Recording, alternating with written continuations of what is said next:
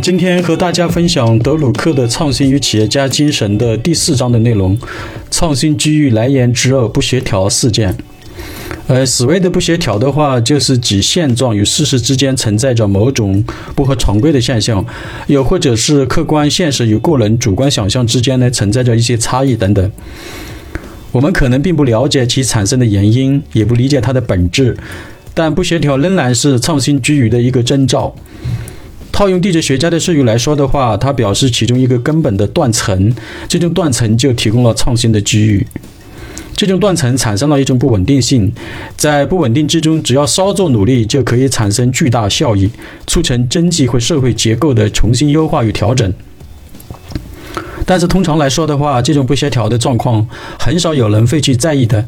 一般在那些管理人员的报告中呢，也不会体现出来的，因为他们是定性的，而非是定量的。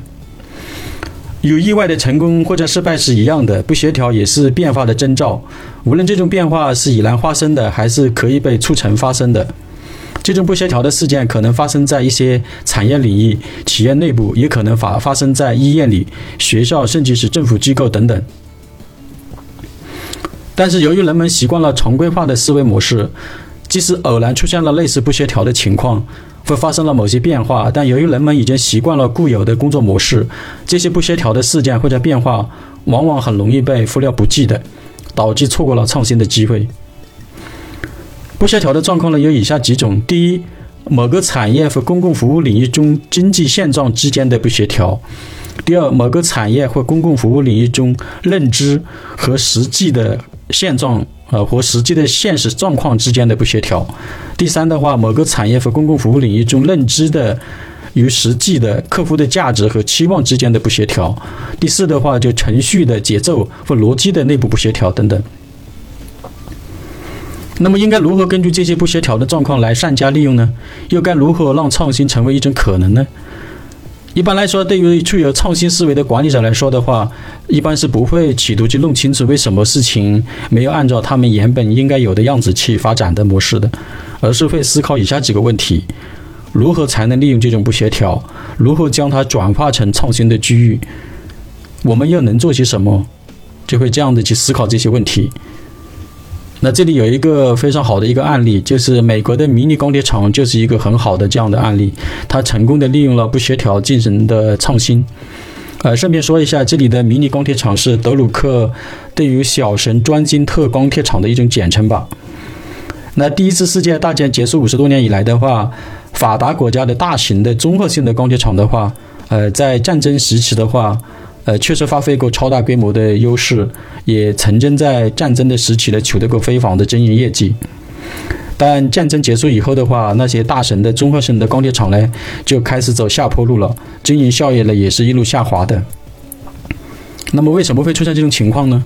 呃，有的时候由于市场需要的是一些专用的特种钢材，但需求的数量又比较少。那么为了赢得客户、占领市场的话，那些大型的综合钢铁厂呢，它就要进行一个投资，要投了巨额的一个资金来建造新的生产线。但是由于市场需求的不稳定性，还有采购数量的不确定性，就很可能会造成这个呃大型钢铁厂新建的这个流水线的话，呃生产线的话，它的使用效率就会比较低，而且还面临这个经营风险的增加。啊，甚至会出现这个经营出现亏损等等这些情况，所以的话，一些精明的商家就分析了这些市场的变化，并充分利用了这种钢材需求的不协调的这个事件，就开始投资建造小神专精特的一些钢铁厂，也就是德鲁克所说的迷你钢铁厂。呃，一般来说，这个迷你钢铁厂的总投资的规模的话，是那些大型钢铁厂的十分之一左右。那么这些迷你钢铁厂有哪些优势呢？首先的话，生产线专一，在整个的炼钢过程中呢，只生产一次的高温，而且还不必淬火啊，并且这些高温的话可以沿用到下一批次的生产过程当中，生产效率呢更高。那么其次的话，迷你钢铁厂呢，它以这个碎钢为原料，而不是用这个挖出来的这个铁矿石做原料，而且它集中生产一种产品，比如比方说生产钢板啊。啊，或者衡量啊，或者连杆啊等等，其实它的成本更低。那么第三的话，由于迷你钢铁厂生产的产品比较单一，质量呢更加可控，品质品质的更好。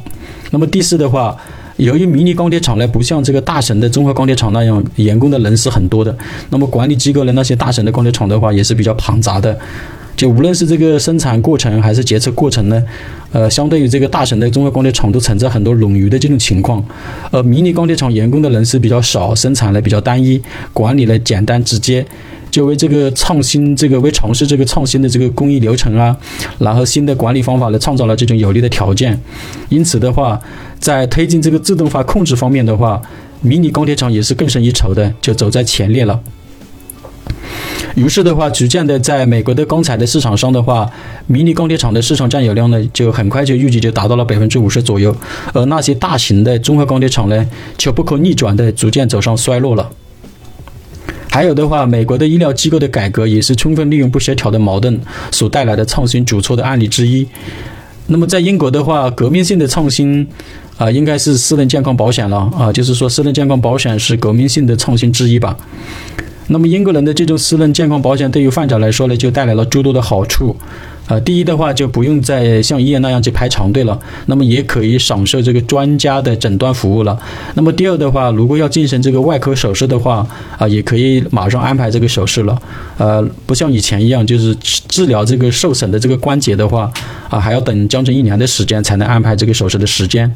那么第三的话，实际上。英国这种私人健康保险的话，不仅缓解了医疗资源紧张的一种状况，而且还提升了普通就诊民众的医疗服务的效率。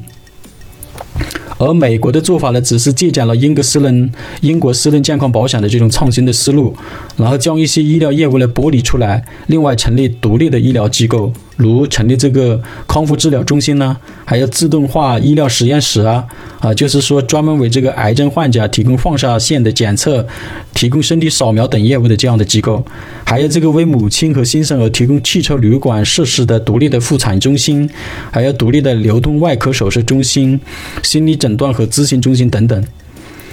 这些新成立的相对来说专业的医疗机构呢，呃，不但没有取代原来综合医院的地位，反而的话为这个患者呢创造了更好的治疗环境。那么同时的话，也为患者提供了更加精准的个性化的医疗服务。